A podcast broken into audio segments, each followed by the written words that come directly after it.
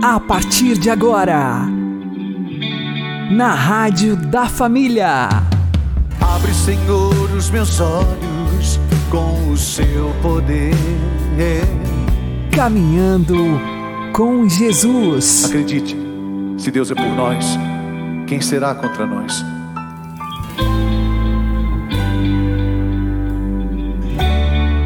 A paz esteja com você, meu querido irmão e minha querida irmã. Eu sou João Cláudio e este é o programa Caminhando com Jesus. E vamos caminhar com Jesus em nome do Pai, do Filho e do Espírito Santo. Amém.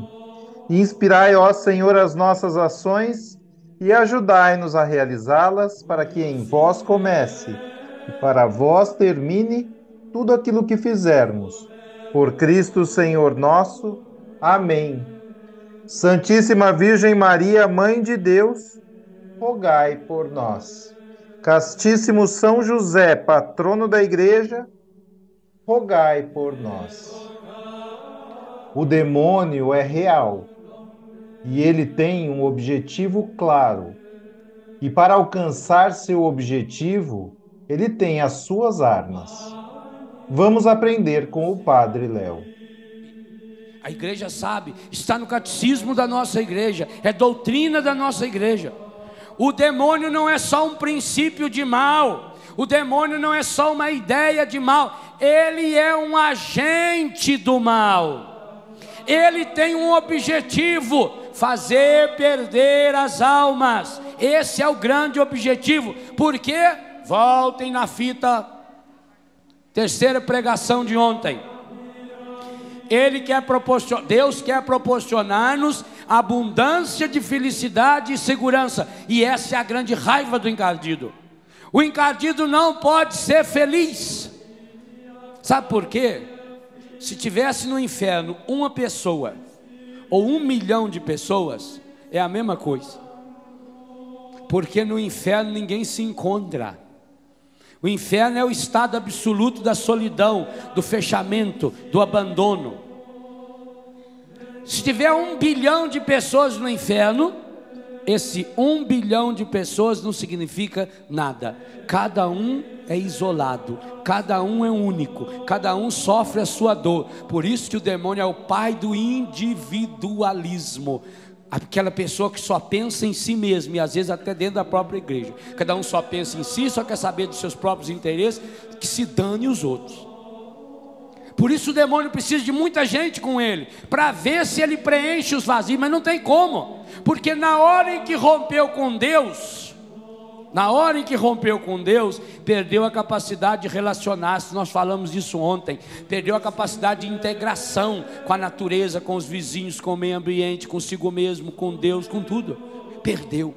Então o demônio ele tem um objetivo claro, o objetivo definido está na palavra e é doutrina da igreja. O objetivo do demônio é fazer perder as almas destruir a felicidade das pessoas. Por isso, a partir desse objetivo do demônio, ele vai criando, adaptando, conforme as brechas que o mundo lhe dá. Sem essas brechas do mundo, ele não tem poder nenhum. Vai adaptando, vai criando mecanismos para ir infiltrando no coração e na vida das pessoas. Sua Santidade João Paulo II, se Deus quiser em breve, beato e depois santo, falava a respeito da nossa luta contra o demônio, do nosso combate espiritual, e citava alguns elementos importantes que o demônio usa para a perdição das almas. Alguns deles, por exemplo, a droga. Porque, gente, quando a gente pergunta, o assunto droga é um assunto que eu conheço um pouquinho. Quando a gente pergunta, como é que esses traficantes têm tanto poder, como eles são capazes de fazer coisas tão absurdas? É porque junta a inteligência humana, o dinheiro humano com a força maligna. Quando se junta a inteligência e a força humana com a força maligna, então ganha-se um, um poder medonho, terrível. Isso você vê no tráfico das drogas, no tráfico de armas, no tráfico de mulheres e de homens para a prostituição, a lei do aborto, o fim do matrimônio, o jeito que essas leis contrárias à família, que coisa medonha, gente. Vocês vejam essas manifestações que os meios de comunicação estão apoiando, apoiando, apoiando. Um milhão, dois milhões de homens e mulheres desequilibrados andando na rua, fazendo a passeada. E tudo bacana, isso é tudo liberdade. Agora é tudo livre, tudo livre, tudo livre. Livre para ir para o inferno. Livre para ir para o inferno. E por que é que nessas horas os nossos políticos que foram eleitos para isso. Será que é só porque a gente não tem dinheiro para pagar o mensalão deles? Por que, que nessas horas eles não têm a coragem de vir para defender os valores do povo de Deus? Ah, mas o Brasil é um país ah, civil, não é religioso. O Brasil, o governo pode não ser, o povo é religioso e a fé do povo tem que ser respeitada.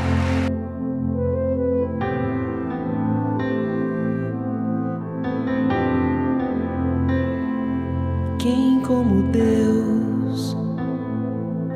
Diante dele os joelhos se dobram. Como Deus? Diante dele as muralhas desabam. Quem como Deus?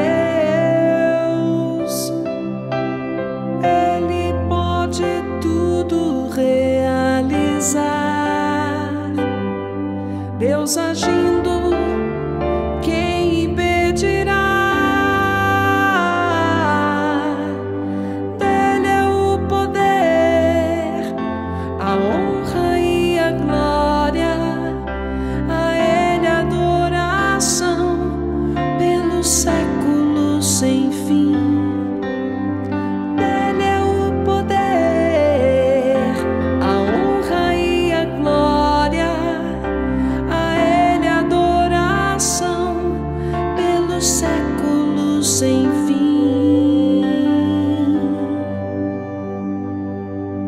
como Deus.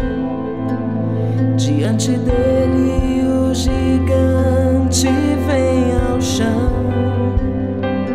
Quem como Deus? Diante dele a tempestade se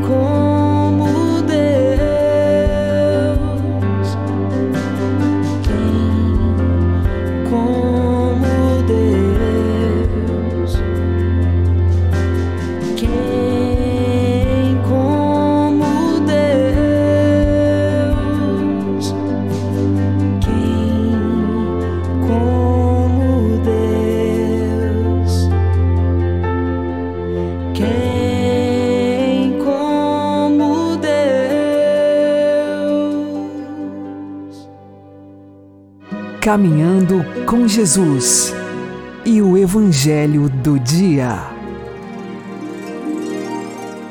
O Senhor esteja convosco, Ele está no meio de nós. Anúncio do Evangelho de Jesus Cristo segundo São Marcos. Glória a vós, Senhor. Naquele tempo, Jesus foi a Nazaré, sua terra, e seus discípulos o acompanharam. Quando chegou o sábado, começou a ensinar na sinagoga. Muitos que o escutavam ficavam admirados e diziam: De onde recebeu ele tudo isto? Como conseguiu tanta sabedoria? E esses grandes milagres que são realizados por suas mãos? Este homem não é o carpinteiro, filho de Maria e irmão de Tiago, de José, de Judas e de Simão? Suas irmãs não moram aqui conosco? E ficaram escandalizados por causa dele. Jesus lhes dizia: Um profeta só não é estimado em sua pátria, entre seus parentes e familiares. E ali não pôde fazer milagre algum. Apenas curou alguns doentes, impondo-lhes as mãos, e admirou-se com a falta de fé deles. Jesus percorria os povoados das redondezas ensinando. Palavra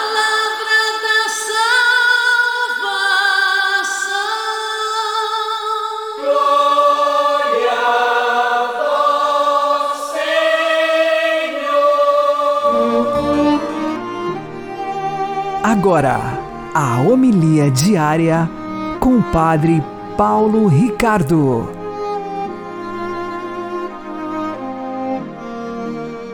Meus queridos irmãos e irmãs, no Evangelho de hoje, Jesus é rejeitado pelos seus próprios conterrâneos em Nazaré. E o diagnóstico final é muito triste. O Evangelho conclui dizendo assim: que Jesus se admirou porque eles não tinham fé. Ou seja, não somente porque havia pouca fé, é que não tinha fé mesmo aquilo que nós temos no Evangelho é a palavra apistia. Apistia, o alfa privativo, quer dizer não, pistis, quer dizer fé, quer dizer que eles não tinham fé. Eles não estavam dispostos a crer em Jesus. Mas o que é que isso significa é, na prática? O que é que significa não ter fé? Bom, para a gente entender o que é não ter fé, nós precisamos saber o que é a fé. Veja, a fé, em primeiríssimo lugar, é uma virtude infusa, é algo que Deus derrama em nosso coração. Portanto, só tem fé quem Deus dá. Ou seja, se alguém tem fé, é porque Deus deu esta fé. Aí você vai chegar e dizer assim: ah, mas se é assim, então o pessoal de Nazaré estava desculpado. Coitadinhos, eles não tinham fé porque Deus não tinha dado. Sim, só que acontece o seguinte: a fé é um dom que Deus quer dar a todos.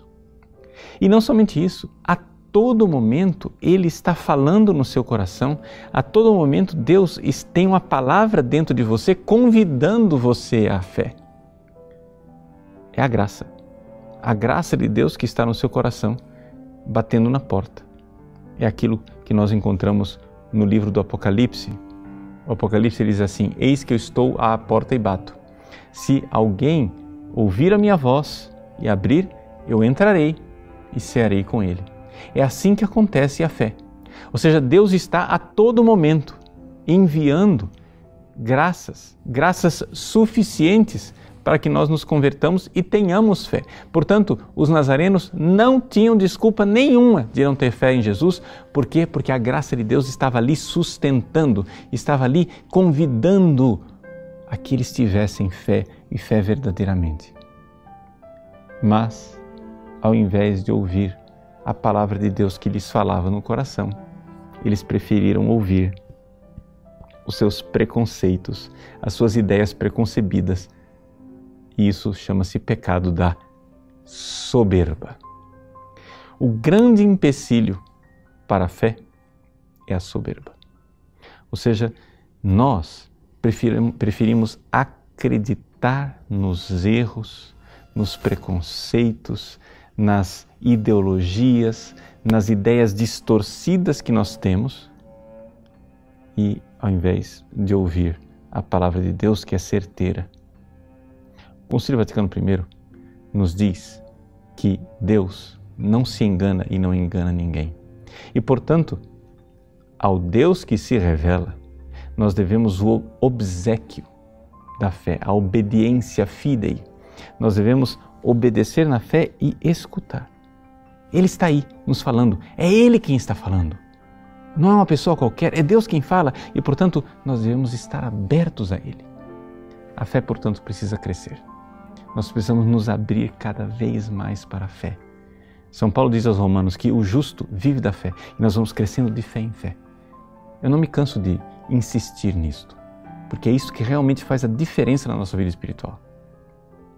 Vá, faça essa experiência. Peça a Deus a fé. Essa é uma oração infalível. Se você pedir para ganhar na Mega Sena, isso não é infalível. Mas se você pedir para ter mais fé, isso é infalível. Deus irá dar a você, como Ele queria dar aos nazarenos. Mas infelizmente eles não receberam, o que causou em Jesus uma grande tristeza. E então ele se admirou pela sua falta de fé. Que Jesus, olhando para você, não se admire disso, mas ao contrário, fique feliz e alegre de ver como você está aberto à graça e ouvindo a palavra que se fez carne. Deus abençoe você. Em nome do Pai, do Filho e do Espírito Santo. Amém.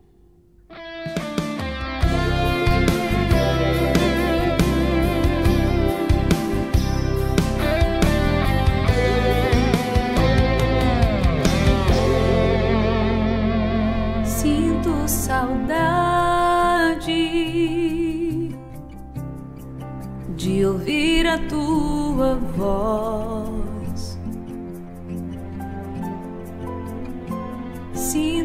Saudade de estar na tua presença. Que aperto é esse em meu coração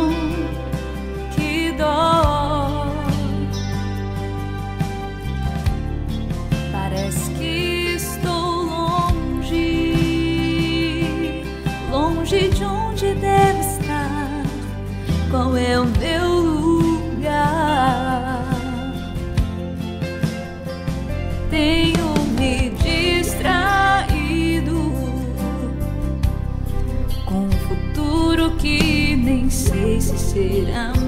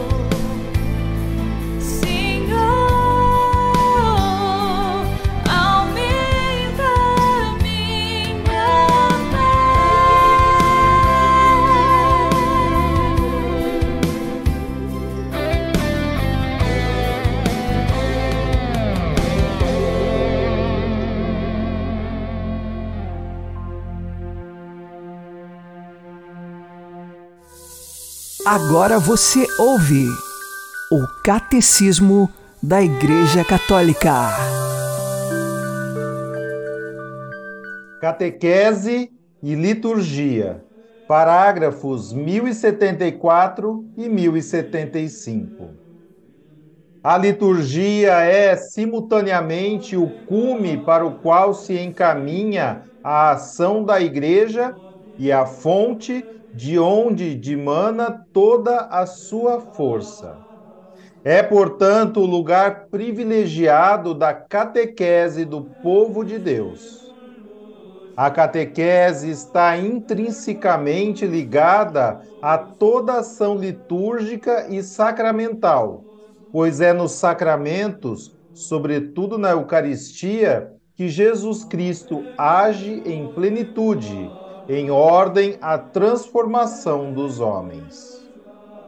A catequese litúrgica visa introduzir no mistério de Cristo, partindo do visível para o invisível, do significante para o significado, dos sacramentos para os mistérios.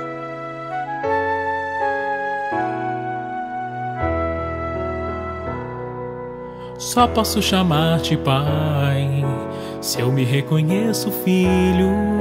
Sou um membro do teu corpo e da igreja no batismo, uma criatura nova, com o selo do Senhor. Rei, profeta, sacerdote, me tornei do teu amor. Para seguir no rumo certo que a nossa fé renasça. Fracas são as nossas forças, infinita é a tua graça. Para chegar à santidade, longo é nosso caminhar.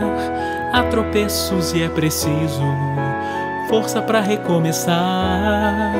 Se eu estou arrependido, faço minha confissão com o coração contrito, Deus é a fonte do perdão. Véspera de tua paixão, em sinal de unidade, na forma de vinho e pão, o vínculo da caridade, sacrifício de louvor e presença de verdade. Tomai todos é meu corpo sangue, alma e divindade.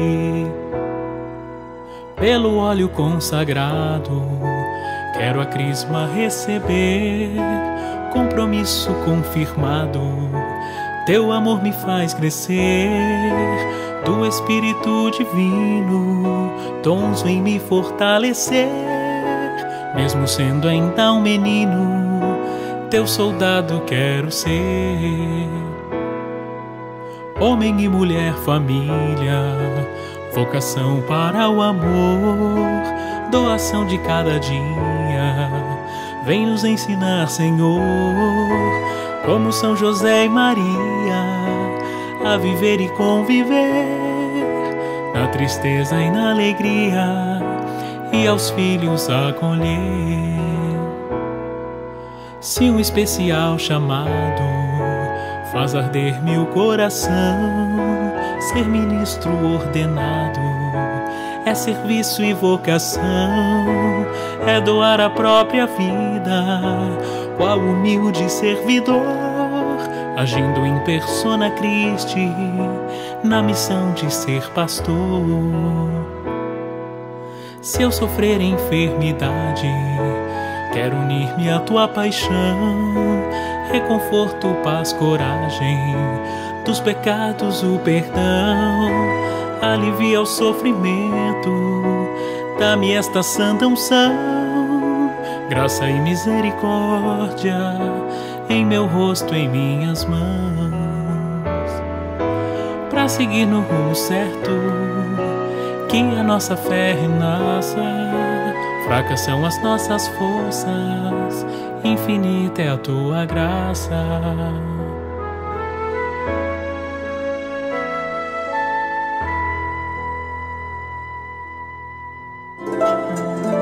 O Santo do Dia, com o Padre Alex Nogueira. No dia 1 de fevereiro, nós recordamos Santa Veridiana. Ela nasceu no ano de 1182, num castelo em Florença, na Itália. Portanto, de família que tinha muitas condições financeiras, embora no período de sua infância e juventude a família estivesse declinando nos negócios, ainda detinha muito prestígio naquele tempo. Santa Viridiana tinha tudo para olhar apenas aos seus interesses e desfrutar das riquezas de sua família. Mas, quando pequena e já na adolescência, se importava muito com as pessoas mais necessitadas e pobres. Tanto é que, numa ocasião, ela doou muitos mantimentos da sua família para esses pobres.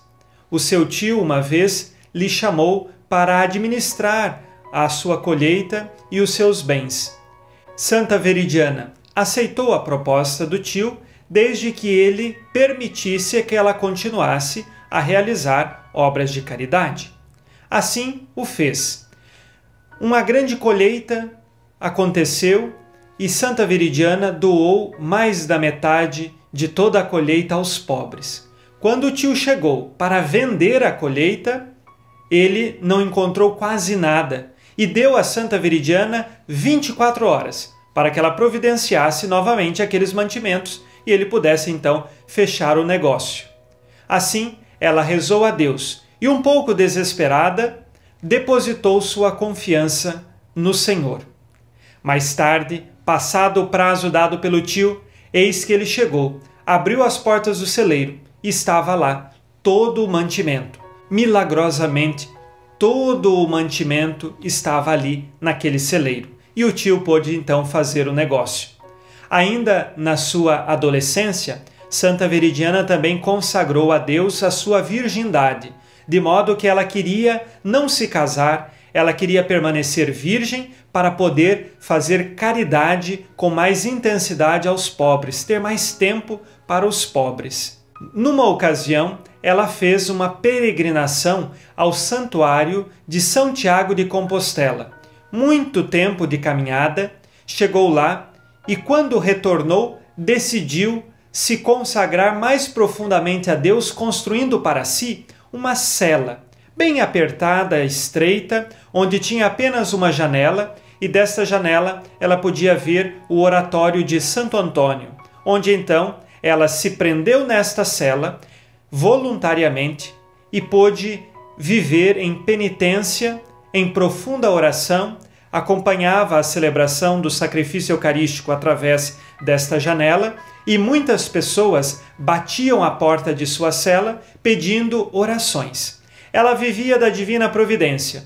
O que as pessoas lhe traziam para comer era o que ela tinha para a sua alimentação. Sendo que ela escolheu livremente ficar nesta cela, ali permaneceu 34 anos, até o dia de sua morte.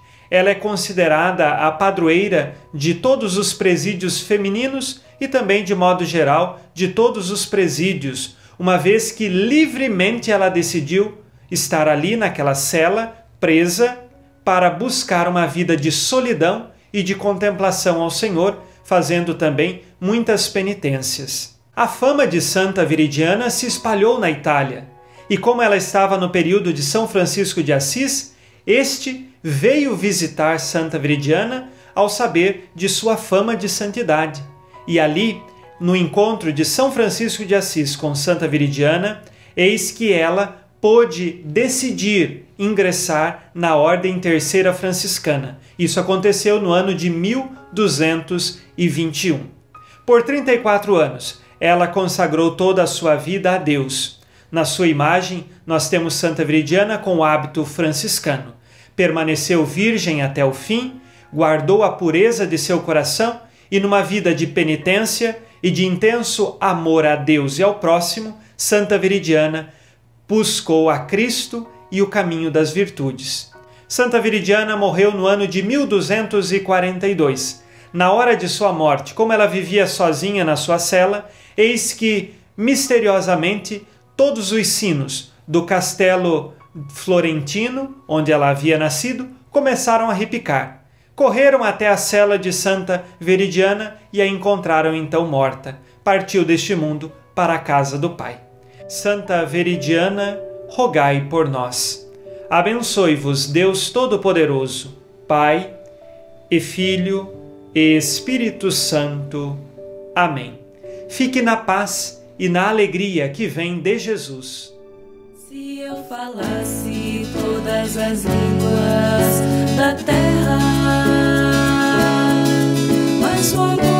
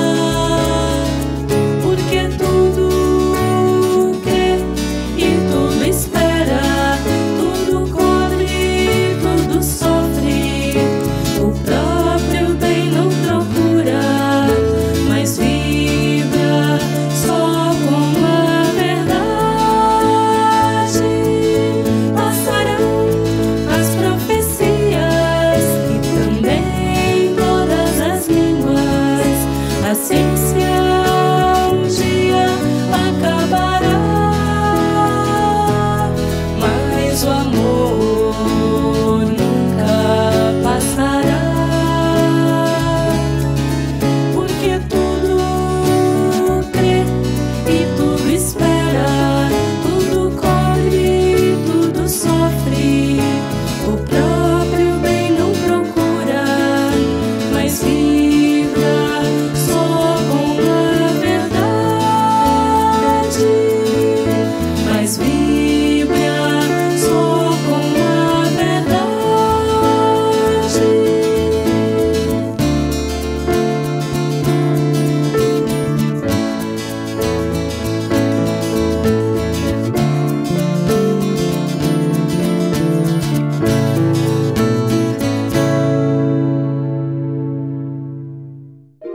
Você está ouvindo na Rádio da Família.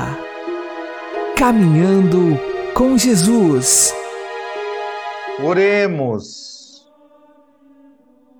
Senhor, aumenta a nossa fé e faze que tenhamos uma fé que seja humilde e não pretenda apoiar-se nas ideologias e preconceitos do mundo, mas que se entregue ao testemunho do Espírito Santo e não busque maior garantia a não ser a docilidade, a tradição e a autoridade do magistério da Igreja. Por nosso Senhor Jesus Cristo, vosso Filho, que é Deus convosco na unidade do Espírito Santo. Amém. O Senhor nos abençoe, nos livre de todo mal e nos conduza à vida eterna. Amém. e que Maria e José nos conduzam pelas mãos para que continuemos caminhando com Jesus.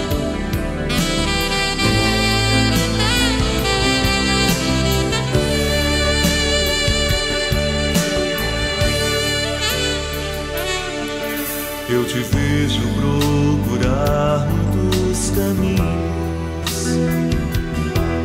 É sincera tua busca, eu bem sei. Tu anseias um alento, um abrigo nos afetos que procuras conquistar. Nos teus olhos eu percebo a tristeza, um vazio que ninguém pode suprir. Eu te amo e quero ser teu grande amigo. Se me acolhes, vida nova te darei. Cheguei agora, estou porta e peço entrada. Vim pra ficar na tua casa, estou aqui. Sentar-me à mesa, partilhar a nossa vida. Na intimidade, revelar meu coração.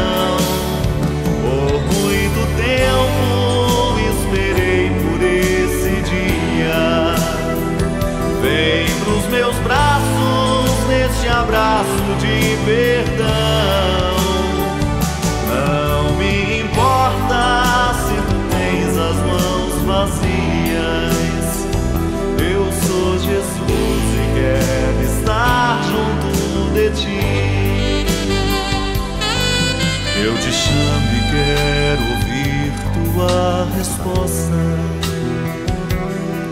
Te respeito nesta tua decisão. Tens a vida e a morte à tua frente. Tu és livre para agora escolher. Se tu vens comigo, assumo o teu fardo. Tua dor será também a minha dor. Eu te amo com amor que não se acaba. Sou Jesus e quero estar junto de ti.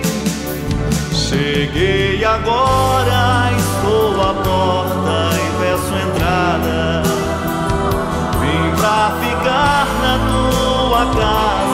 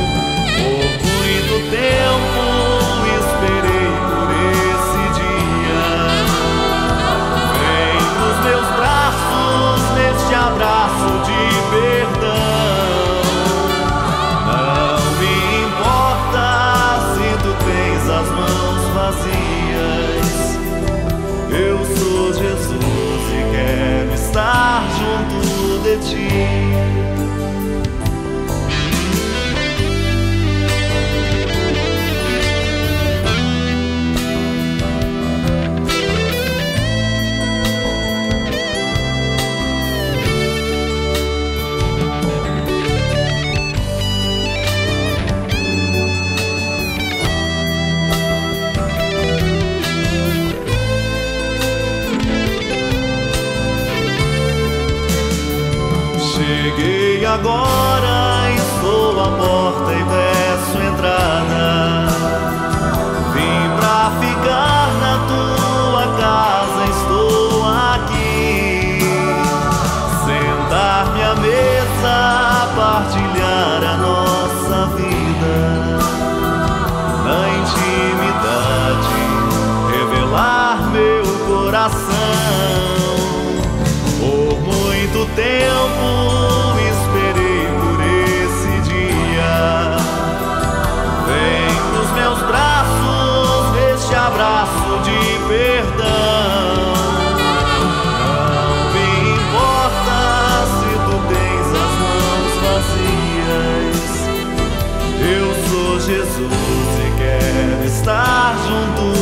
ti. Eu sou Jesus e quero estar junto de ti.